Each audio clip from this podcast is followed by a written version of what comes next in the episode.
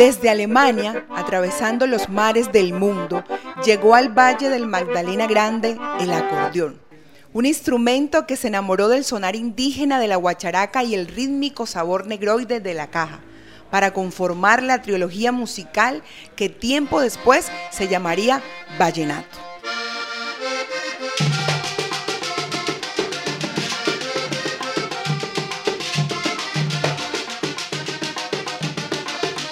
Desde entonces comenzó a abrirse paso entre los cantos de los corrales, llegando a los grandes salones sociales y convirtiéndose en el embajador de la música colombiana ante el mundo.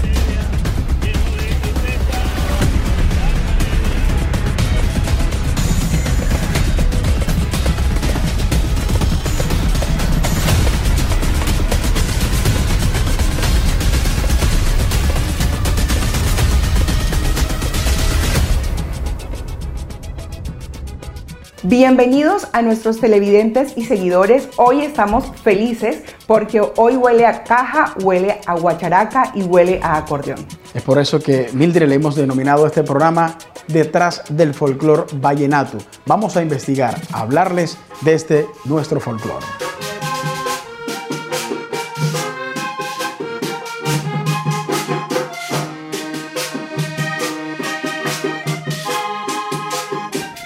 Las personas que han engrandecido y han exaltado nuestro folclor, cada uno desde sus perfiles y desde su ámbito. Andrés el Turco Gil es uno de ellos, Mildred. Por sus manos han pasado niños y adolescentes que hoy son grandes figuras exponentes del folclor vallenato. Estuvimos manejando unos 1.100 alumnos, un potencial, trabajamos con el bienestar, un programa muy bello, donde no solamente... Eh, asistía nuestro profesor de música, sino iba acompañado de una trabajadora social o un trabajador social, en donde se le daba una charla a los niños, a las niñas, sobre el no, embarazo en adolescencia, al no consumo de sustancias, ya tú sabes. Eh, y así tuvimos ese programa muy lindo que se llama Pentragana por la Vida, ¿no? donde a los niños lo íbamos porque la misión del turco no es solo formar acordeonero, cantante y guacharaquero, sino que lleguen a ser hombres y mujeres de bien. Tiene Cuando aprendan a tocar estos instrumentos, vayan por el mundo como lo han hecho, tú puedes mirar las fotos de los países donde están estos niños. Se puede, en medio mundo han estado diciéndole al mundo que Colombia no solo es narcotráfico ni violencia, que tenemos algo lindo que mostrar como es nuestra música vallenata.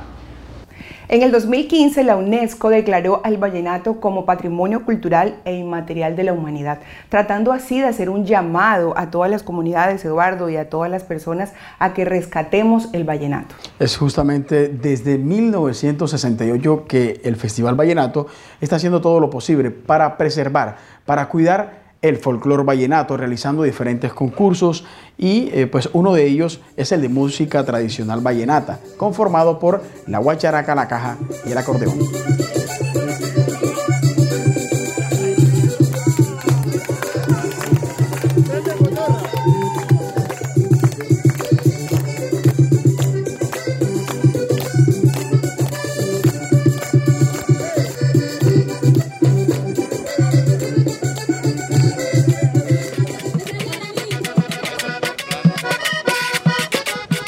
La guacharaca es un instrumento de rascado.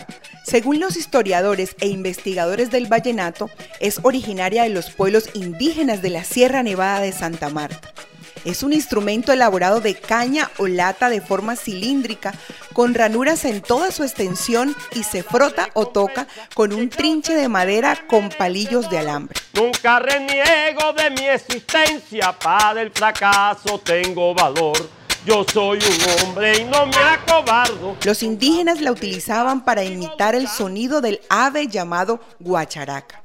Entre los más destacados guacharaqueros de la música vallenata se cuentan Álvaro Ñame Mendoza, ganador de 10 festivales, Odacir Ñeco Montenegro, Adán Montero, Abel Suárez, Donaldo Enrique Martínez, Jesualdo Zurdo Ustaris, Virgilio Barrera y Adalberto Mejía. Cuando yo era pequeño, eh, pues yo soñaba con ser eh, cantante y acordeonero. Era lo mío. De hecho, llegué a tocar acordeón de cartón con, con mi hermano, el segundo, Ricardo Mendoza, que era el que cantaba, cantaba mejor que yo y, y teníamos un conjunto formado con un acordeón de cartón, él cantando y con otros compañeros pues se tocaba eh, una olla, un, balde de tambor y la guacharaca era un rallador con un tenedor. Nosotros eh, dependemos de una familia de músicos, eh, de una dinastía como es la dinastía de los Mendoza.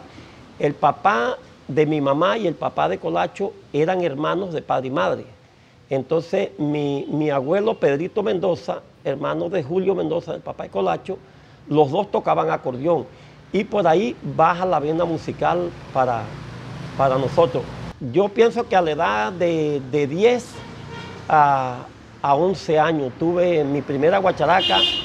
Ya cuando me vine de, del pueblo de, de Caracolí y aterricé en San Juan del Cesar, ya no me interesaba mucho el acordeón, pero sí me interesaba era el canto y el instrumento que lo veía como más fácil para, para cantar y para, y para darme a conocer era la guacharaca. Aprendí solo, como te digo, es natural, eh, nadie me enseñó y, y lo mismo sucedió con, con mi voz. Eh, nunca estuve en una escuela eh, aprendiendo ni siquiera los tonos.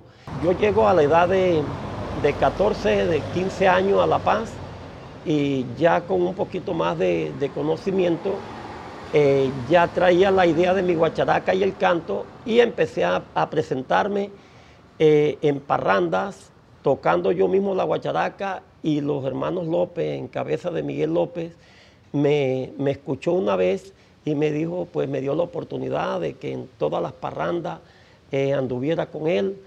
Eh, lo mismo Navín López, que es un rey vallenato que también ganó conmigo, eh, me dio la oportunidad de andar con él tocando diferentes fiestas privadas en Valledupar, en toda la costa, en toda Colombia.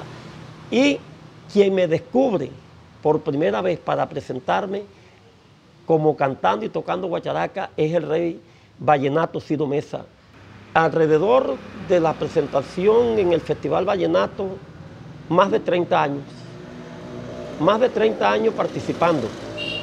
Eh, tengo 10 Reyes Vallenato, eh, con la cual he tenido la oportunidad de, ganar eh, cantando y tocando la guacharaca. Como te dije, me he ganado el premio de mejor guacharaquero varias veces me he ganado el premio la mejor voz varias veces. Yo llegué a meter tres reyes vallenatos consecutivos. Los nombres te los voy a dar. Eh, Navín López, año 2002, Ciro Mesa, año 2003 y Harold Rivera, año 2004. Fueron consecutivos, que yo creo que eso no se vuelve a repetir en el Festival Vallenato, de que alguien haga una hazaña de esta categoría. Se ratifica cuando en el año 97 Gano el Rey de Reyes con Gonzalo Arturo el Cocha Molina, con Michichi el Cocha Molina, que es un extraordinario rey, es un rey para mí fuera de serie. Eh, ahí me catapulto, con él me catapulto como, como cantante y guacharaquero del Festival Vallenato. Es tan fundamental la guacharaca, la caja, como el acordeón. Los tres instrumentos son fundamentales. Y pienso, vuelvo y te repito, sin la caja, sin la guacharaca, no somos nada. Todos somos reyes y debemos tener y darse el mismo valor al acordeón, a la caja y a la guacharaca. Y me atrevo a decir que he ganado con todos los reyes eh, buenos, muy buenos, muy buenos. El caso del Cocha Molina, el caso de un Navín López, el caso de un Harold Rivera, de Chemita Ramos, de Cido Mesa, de Fernando Rangel, de Gustavo Osorio, de Mauricio de Santi, de Ponchito Monsalvo, que fue el último que gané con él. Ahí están los 10 los diez reyes. Eh, todos tienen su cosita, todos son, todos son muy buenos. Yo pienso que, estamos en decadencia, no solamente con, con, las guacharacas, sino que viene, viene completo, viene, viene eh, con la caja y con los acordeoneros, en el sentido de que no se está, no se está tocando el vallenato eh, tradicional, el vallenato raizal, el vallenato auténtico. Se está haciendo un vallenato en estos momentos muy comercial. O sea, para mi concepto, desde mi óptica, yo lo estoy viendo que estamos en cuidados intensivos si no ponemos un freno y echamos para atrás nuestro folclore, nuestro género vallenato, volviendo a las raíces. Eh, ya los guacharaqueros no tocan, no tocan como toca, como tocaba un Adán Montero, como tocaba un Adalberto Mejía, como tocaba un eh, Virgilio Barrera. Yo le aprendí a ellos, la escuela, nunca perdí las raíces. Esos fueron mis tres formadores en la Guacharaca. De aquí le mando un mensaje a la nueva generación que hay muy buenos, hay muy buenos pelados nuevos que tocan muy bien la Guacharaca, pero que deben de sostener las raíces. Ya eh, tomé una decisión de, quedarme eh, hasta el año pasado ya tomé la decisión, ya no voy más al festival a partir de este año, eh, con mucha nostalgia, me duele, se me quiebra la voz porque en realidad me, me hace falta. El festival a mí me dio todo. Oiga mis amigos que me da tanto placer, oiga mis amigos que me alegra tanto el alma. La caja es el aporte africano a la trilogía instrumental del vallenato. De acuerdo a los investigadores, su aporte rítmico proviene de los negros que llegaron a la región. Es un instrumento de percusión que posee una membrana elaborada en cuero de chivo o en material sintético tomado de las radiografías. Su cilindro es elaborado en madera. Instrumento africano.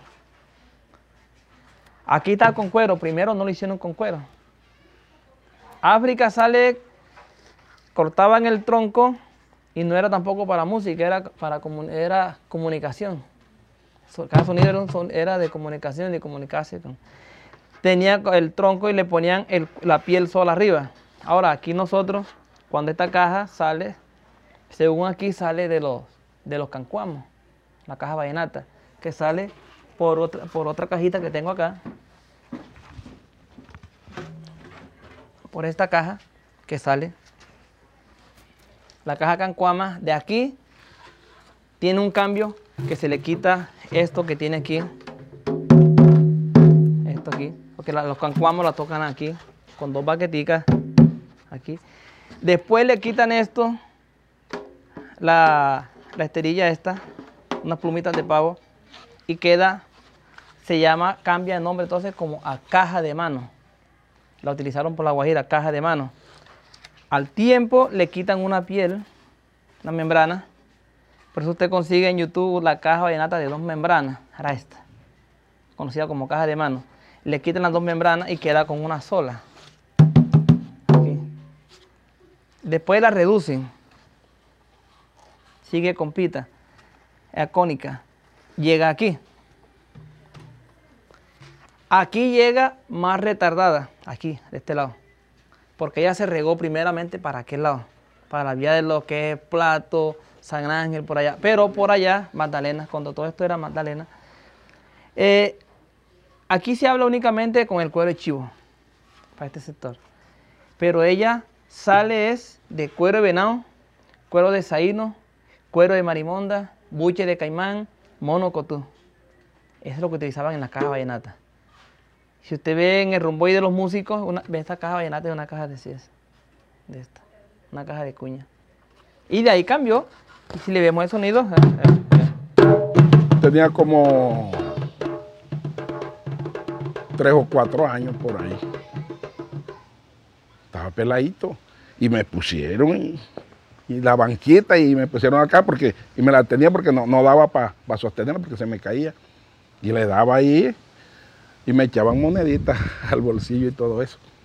Bueno, fui creciendo ya, llegué a la edad de, de 8 o 9 años, ya comencé a, El señor Vicente Munive, Chente Munive, compositor de allá de Huacoya también, acordeonero y cantante, compositor, Dios lo tenga en la gloria.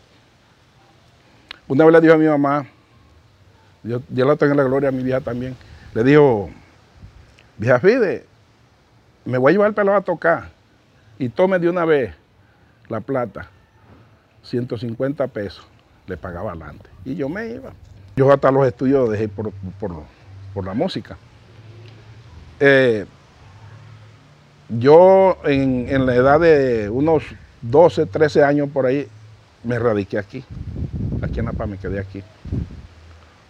Eh, andando con, con los López, ellos siempre para caseta, parranda, caseta, parranda.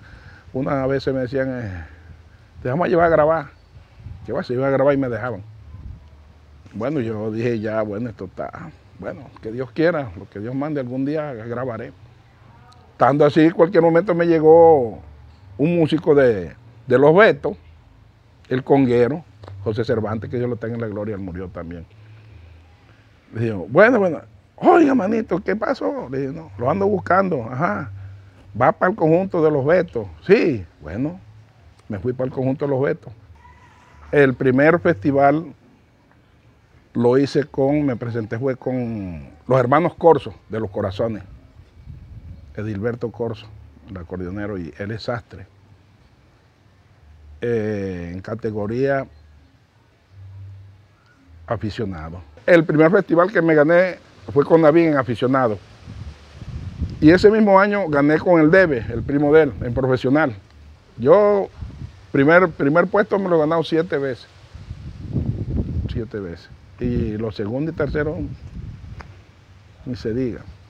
Había una, una piqueria entre Navín y el Cocha. Y el guacharaquero del Cocha era Iván Villazón. Y la, la caja era Primo Tito. Pero entonces había una, una cosita entre el coche y, no, entre ellos dos, sino los seguidores. Entonces había parranda en el valle, iba a tocar el coche, nos llamaban los, allá, los mismos vallenatos, vengan, así que hay una parranda en tal parte para. Y entonces el ñame, Navín y yo nos íbamos, y allá nos esperamos, y llegábamos a la parranda como que si no supiéramos nada, ¡eh, para para la vaina! Y así nos mordíamos y la gente se ponía a pelear, pero como las políticas, la vaina de los gallos, así. Y nosotros le pegamos las pecas y nos veníamos, porque Navín tocaba mucho cuando eso.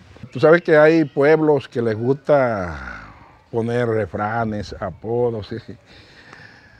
Yo, cuando llegué a Valledupar, donde los Mendoza, de Carmencito, ellos se quedaron encantados, me analizaban y, y dijeron, ¿y qué manotas?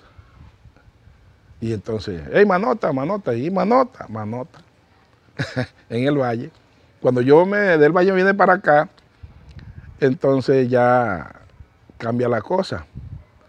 En una parranda, un hermano de, de la señora Agustina Gutiérrez, la mamá de, de Miguel López, estábamos parrandeando y el tío de ellos, Miguel Gutiérrez, también ya falleció, que Dios lo tenga en la gloria. Dice, ve muchacho, vení acá, para esas manos, ve. Y a ti, ¿qué, te van a decir? ¿Qué manota? No hay que decirte manota, tienes que ponerte el manón.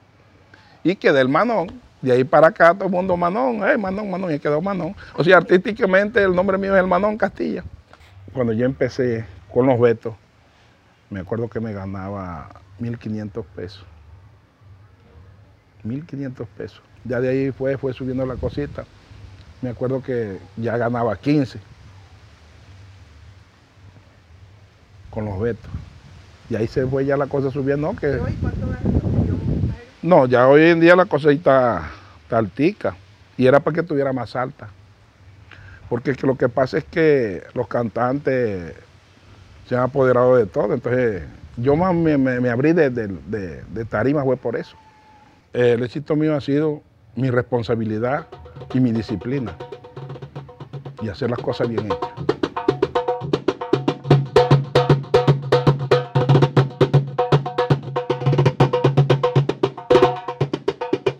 En Viena, Austria, en 1829, Cyril Denmian patentó el primer acordeón. Desde entonces ha ido evolucionando hasta convertirse en el que conocemos hoy. Un fuelle con dos cajas de madera con botones.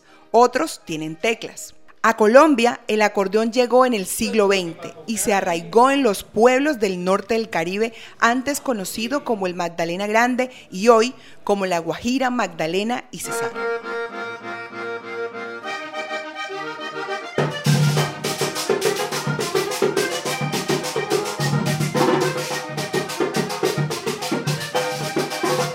Los campesinos de la época se enamoraron de este instrumento y comenzaron a tocarlo de pueblo en pueblo, llevando las noticias y sucesos a través de canciones. Se arraigó en Valledupar, en donde se realiza el más importante evento folclórico utilizando este instrumento. El Festival Vallenato que se celebra hace 55 años a finales de cada mes de abril.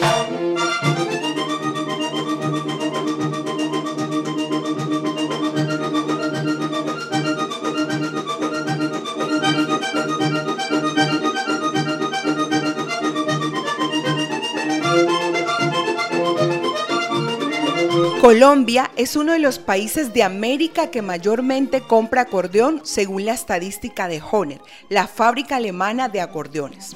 En Valledupar existen muchas personas que se dedican a la reparación de los acordeones o a mejorar sus tonalidades.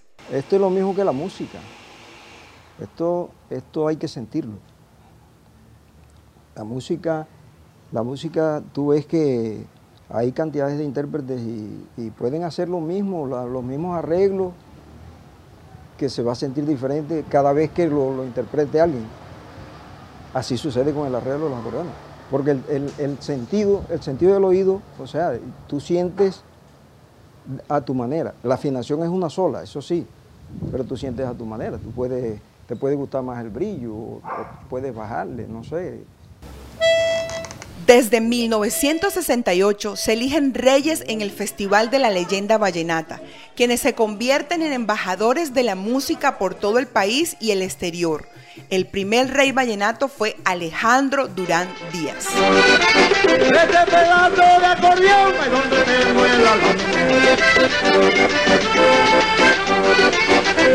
También en el mismo festival cada 10 años se celebra el concurso Rey de Reyes, en el que compiten los reyes vallenatos.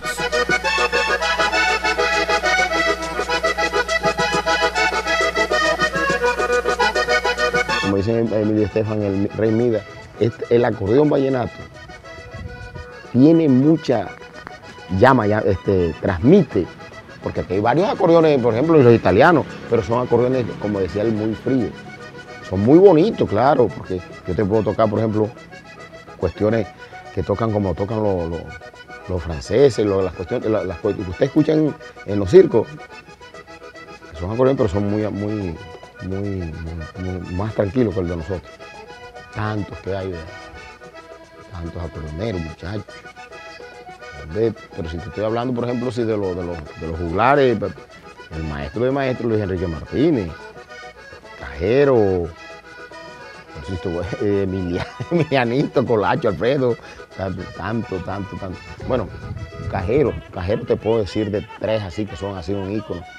Rodolfo Castilla, Pablo López, Augusto Guerra, Guerrita, eh, la dinastía Castilla, Guacharaquero, Virgilio. La Sabana dio muchos guacharaqueros de ahí está Juan Carlos Campillo, el referente de los nuevos, sobrino Virgilio, de la penca eh, Mejía, usted, lo conoció.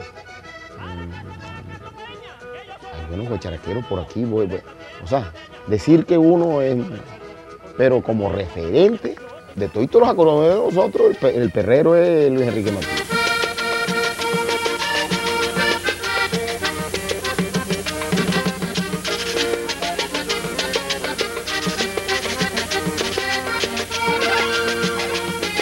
Gabriel García Márquez dijo en su momento que el libro Cien años de soledad con que ganó su premio Nobel realmente es un vallenato en 450 páginas. García Márquez, nacido en Aracataca, Magdalena, dijo en su momento también que la modernización del vallenato Mildred era algo imposible de impedir. El vallenato urbano es algo que no es posible impedir. No se puede impedir que una cosa evolucione, como no se puede impedir, por ejemplo, que el lenguaje evolucione, porque entonces estaríamos escribiendo como en la Edad Media. La vida no la para nadie. Si hay acordeones y compositores que viven en la ciudad, entonces sus vivencias y experiencias son urbanas y a ellas tiene que referirse. El vallenato siempre está remitido a su realidad. Ella su servidumbre, ese es su destino.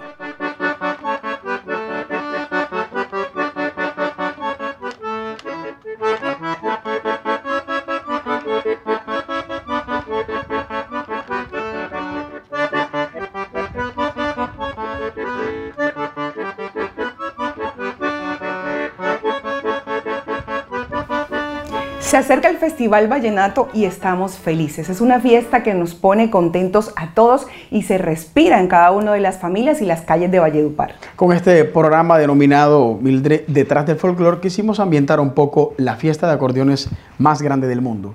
Y además invitar a las personas del exterior y de Colombia para que vengan a esta, su tierra también, Valledupar, para que puedan tener de primera mano la caja, el acordeón y la guacharaca. Los invitamos a nuestra próxima edición en esto que se llama Con otra mirada.